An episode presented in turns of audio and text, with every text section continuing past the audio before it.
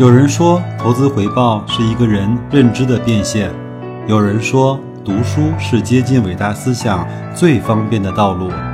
我说，跟白老师一起畅游书海，慢慢变富。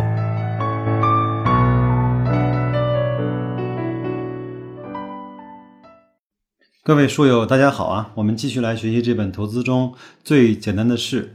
这期呢，分享的内容叫价值投资的局限性。其实这是一个非常好的角度啊。作者说，格雷厄姆呢，当时投资特别强调低估值，对吧？我们都知道他这种是捡烟蒂的这种投资方法。有人批评他这个呢太不上台面，但是呢，其实如果你考虑到他所处的时代呢，是一九二九年大萧条时代，你就不难理解他们的这一选择。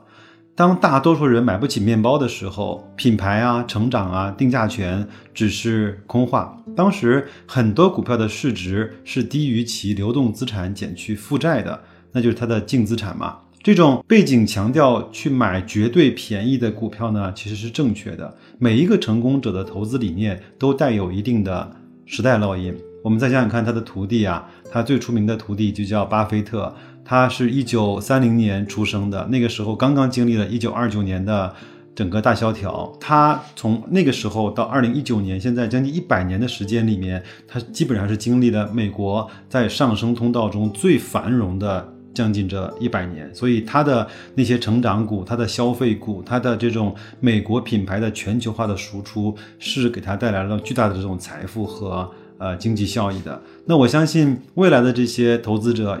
最有可能产生的呃国家，我相信要么就是呃印度，要么就是我们的中国。我们其实真正的繁荣和强强大还没有太多年的时间。伴随着这样的呃历史的时代背景，我们中国一定可以产出我们自己的这种呃投资的大师。作者说啊，价值投资呢，它其实不是一个万能的工具，不是适应任何情况下的一些情况的。我们每个人的认知呢，也应该更宽泛一些。个人的成长也要随着时间或者是时代的推移去跟上它的变化，应该有更多的多样性和包容性。那看看作者是怎么说的，好吧？很多人认为价值投资呢是放之四海而皆准的投资方法，应该在任何情况下都无条件的去坚持。事实上，呃，价值投资有其特定的适用范围和条件。清楚地认识到价值投资的局限性是成功投资的必经之道。简单来说，价值投资就是当股票价格低于其公司内在价值的时候去买入；当股票价格高于其内在价值的时候，再将其考虑卖出。为什么巴菲特只买商业模式简单并且跟人们日常生活息息相关的公司呢？道理很简单，这些公司未来的盈利增长非常确定。因而其内在价值很容易被确定，这就是唐朝那本书那篇文章叫“别瞅傻子，瞅地”。因为傻子很多，傻子呢非常不确定，傻子的情绪可能会影响你的认知。但研究你的田地相对比较容易，田地的价值就是一家公司的内在价值，而且它不会有非常大的波动。最近很多人给我发了一季度格力空调销量不佳。也有一些文章说，一个新的空调冠军诞生了。这些人可能就忘了这一点：一块地呢，从亩产五百斤到一千斤是需要时间的。正常情况下，从一千斤滑落到五百斤也是需要非常特定的条件的，除非遭受了病虫害或者是人为的破坏。这对一个巨大的格力公司来说，几乎是很难时间在短时间发生的。所以，查理芒格那句话说的很对啊，人们总是高估了短期的影响。而忽略了长期的影响。巴菲特最成功的投资大多数在日常消费品领域，例如可口可乐、宝洁、吉列刀片和绿箭口香糖。如果把这些公司的历史盈利状况以图表示，几乎就是一条斜上向的直线。相反，有很多的行业，其未来的现金流几乎可以说是不能预测的，因此呢，就很难对公司的内在价值进行有意义的估测。这种情况下，趋势投资往往更为合适。例如，在有色行业中，矿山的储量也许可以估计，但是这些储量未来几十年什么时候能够挖出来，挖出来之后以什么价格售出，几乎是不可预测的。因此，世界上有色股的走势常常是顺着其对应的金属价格的趋势而动。与其内在价值关联并不大。价值投资的第二个基本条件，所投资的公司内在价值应该相对独立于股票价格。看看巴菲特的可口可乐、宝洁等公司，这些公司无论公司股票价格怎么跌，都不会影响到公司业务的正常开展。相反，有一些公司的股价一旦跳水，直接影响到公司业务的发展。例如贝尔斯登和雷曼兄弟，一旦股价跌幅超过一定程度，大批的对冲基金就会停止与其交易，并且提出提款的要求，实际上就是被挤兑。这种情况下，公司的价值可以在一届一夜之间蒸发殆尽。再坚持越跌越买，其实是非常危险的。那正好上个周末呢，也非常巧，我又重新看了一遍，呃，描写二零零八年次贷危机时候的那部电影，叫做《大而不倒》。它就是讲的从次贷危机开始到雷曼兄弟的倒闭的完整的过程，非常真实。我们以前经常呢会把美国的政府呢和那些大的银行啊想得很高大上和非常神奇，其实，在那个情况下，他们也是一脸蒙圈，甚至是昏招迭出。很多人在拯救国家经济和保卫个人利益面前选择了后者，到最后呢，有句话。五家银行，他们的总资产占美国整体资产的百分之七十。像这样的公司，基本上就把美国经济给绑架了。这两天其实也好像出了包商银行的新闻，对吧？有兴趣的话，大家可以去看一看整个监管机构对它是怎么处置的，也就大概清楚了我们对国有银行的态度了。或者是说，当你实在不知道投资什么的时候，还是有一块你可以去放心投资的国有银行的标的的。再来往下看，索罗斯啊一直强调反身性，本质上就是因为价格对价值的这种巨大的反作用力，在一定的条件下，这种反身性会自我加强，导致恶性循环，因而股价呢表现会大大出乎价值投资者的意料。很多美国的杰出。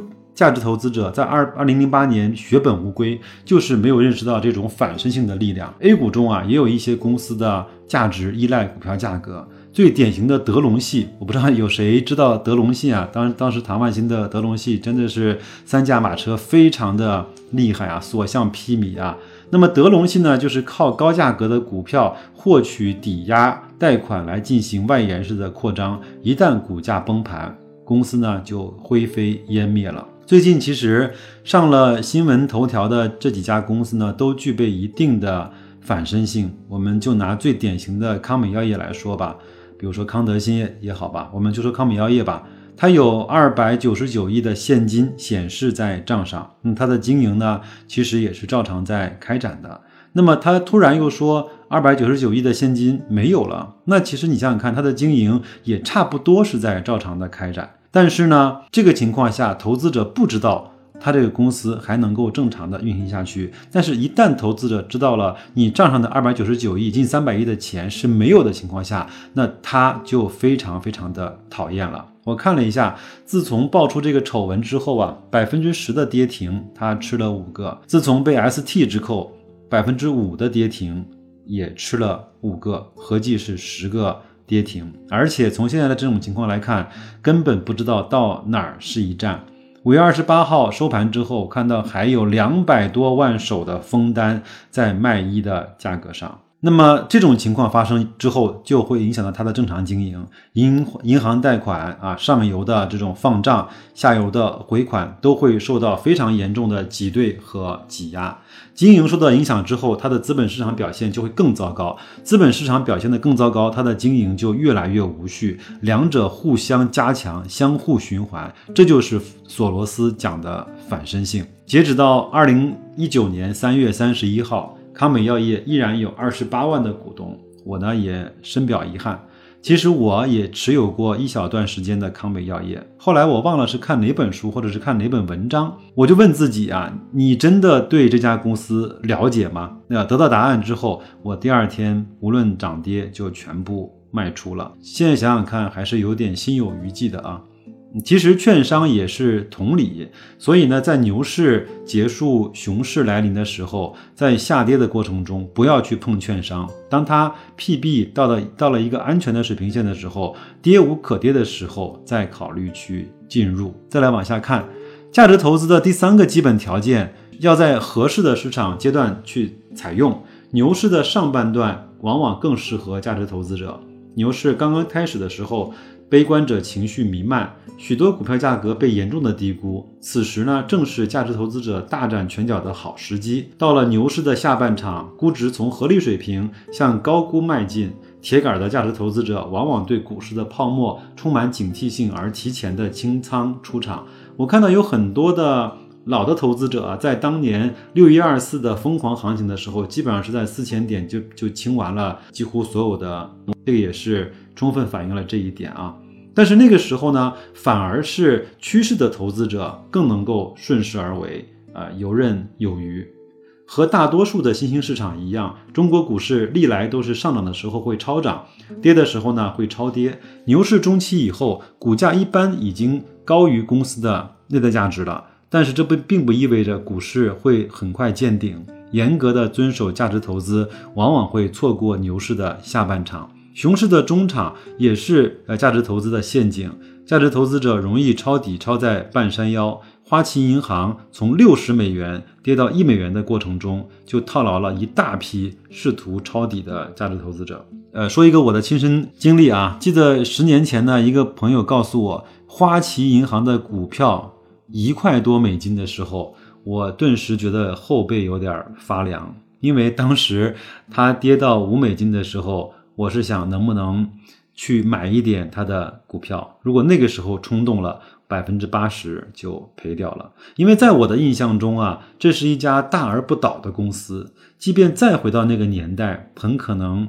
我也会做出相同的决定，所以呢，如果这个时候再来回看当年段永平用零点八美金去买网易的时候，他不但有他对公司的了解，更多的还是有一些信念吧。因为我们都知道，在美股，如果一家公司的股价长期低于一美金，是很容易被强制退市的。所以呢，在承担那样的压力和现在自己平平庸庸的投资业绩面前，很可能白老师我会继续选择后者作为一个平常人，因为平凡人就得承受平凡的压力，牛掰的人才会去承受那些极端的压力，这可能就是我们的命，对不对？得认啊！但是呢，我显然不是一个宿命论者。我们可以通过一些学习呀，通过一些东西去改变我们的命运的。呃，通过相信和通过做一些正确的事情，通过一些独立思考的能力和意愿，通过和聪明的人去交往，可以改变我们的状态的。再来看价值投资的第四个基本条件，要选取合适的投资期限。价值投资实现收益的前提是股票价格会向其内在价值去靠拢。那在现实生活中，价格偏离价值是常态，价格回归的价值往往需要漫长的等待。因此啊，价值投资一般更适合长线投资。如果能够像巴菲特那样投资期限是十年以上，也就不用担心第三个条件中提到的市场阶段的问题了，因为十年足以跨越牛熊市场的周期。相比之下，啊，趋势投资者更加适合于中短线的投资者。A 股市场中，许多投资者的理念对价值投资者的倍加推崇。操作中却常常的是快买或者是快卖做波段，这样的投资者不如全心全意的去研究趋势投资，追涨杀跌更有可能获得超额的收益。但是我不知道啊，真的是追涨杀跌会获得超额的收益吗？我至少看到我身边的这些。这样去操作的人一般都没有特别好的收益啊。那讲价值投资的局限性，并不是贬低价值投资，相反，过去十年我一直都是价值投资的铁杆实践者。也正是在实践价值投资的摸爬滚打中，才认识到因地制宜、因时而宜的重要性。对于任何一种投资方法论，只有认知的，只有认识了其局限性，才能够提高应用的有效性。这些年来啊，就是我自己啊，得得出了一个结论，就是股票呢，很少时间会待在它的正常的估值，要么是在高估，要么是在被低估。我想，如果用一百分来去排位的话，我觉得顶多有百分之十的时间，股票处于它的正常估值，其余的部分要么是低估，要么是高估。所以，我们要去捕捉那百分之十的正常或者是高估值的话。你就得用同样多的时间停留在这个股票的低估值的区域，要去忍受长期的不盈利，才能够去迎接它那一次非常漂亮的双击。然而并不容易，对吗？我们也不确定后后面迎来的是不是像康美药业一样的痛击。投资看好自己的钱，用八个字来形容吧：战战兢兢啊，如履薄冰。这个主要的段落呢，我就给大家读完了。那下面呢是作者呢回忆他一些小小的往事的一些段落。我摘取了一些给各位做一下分享，其实很有意思。如果各位在这个市场上待的时间长一些，那一定对我下面念的一些呃文字呢会有更多的感同身受。那我们就一起随作者呢去温故而知新啊。泡沫，我入行那一年正好赶上互联网泡沫，那就是两千年嘛。那是有史以来价值投资最受质疑的一年。纳斯达克从两千五百点涨到了五千点，巴菲特的伯克希尔哈撒韦的股价却跌了百分之五十。媒体上充满了对巴菲特廉颇老矣尚能饭否的讨论。他的年会也不像现在一样门庭若市，那一年的公司业绩排名自然很不理想。那一年呼风唤雨、点石成金的网络先锋，泡沫破灭后大都成了先烈。如果更多的人记得那一段历史，也就不会有这么多一百倍估值的小股票了。好汉不赢头盘棋，入行的第一年啊，就遇上了公司业绩的落后。对一个职业投资者而言，其实是一件好事，可以学会如何在逆境中坚持自己的投资理念，学会在压力下保持头脑的冷静。学会在谷底要有仰望星空的勇气，就好比赌徒职业生涯一开始就赢钱，一般都难成大器。先输钱的反而能在本钱不大的时候获得宝贵的经验。我记得我是看杨天南的书吧，他说，呃，人投资呢最怕的就是你用错误的方法，在错误的时间还赚到了一些钱。那么这个时候呢，给你的感受就是，我用这个方法在长期以来都能赚到钱，那么你就会加大本金，你就会坚定这个方法，有可能在未来的市场上让你会亏得更加的惨不忍睹。再来看，淡定是怎么炼成的？我的第一任老板，公司的首席投资官，对我的投资理念的形成有着很大的影响。在泡沫的顶峰，大家都在说这次不同了，他却坚定地说这也会过去。常常鼓励我看旧书、看旧报告、看旧杂志，历史读多了，对许多事情就见怪不怪了。是啊，因为有句话叫“呃，太阳底下没有新鲜事”啊。还有呢，就是芒格的标准。芒格呢，对年轻人择业有三个建议：第一，别兜售你不相信的东西；第二，别去为你不敬佩的人工作。第三，别和你不喜欢的人共事。生活所迫的时候呢，要满足这三个条件，简直是一种奢侈啊！但是呢，第二条，找一个你敬佩的老板，却是在任何的时候都应该去尽量坚持的。呃，再往下，先天还是后天？作者说，投资的能力是天生的还是后天培养的？多数人倾向于后者。但我的老板认为，你要么有投投资能力，要么没有，这是没有办法后天学习的。就像篮球教练说，身高是无法后天训练出来的一样。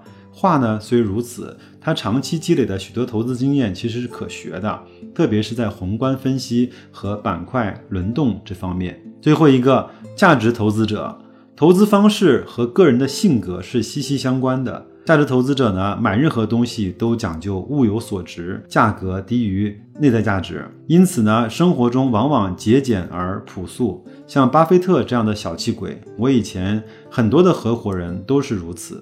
在美国的时候，圈内人如果笑着说某一个人是真正的价值投资者，其实的意思是他很节俭。好了，今天花的时间呢有点长啊。那也掺杂了很多我的个人的感触啊，请各位见谅啊。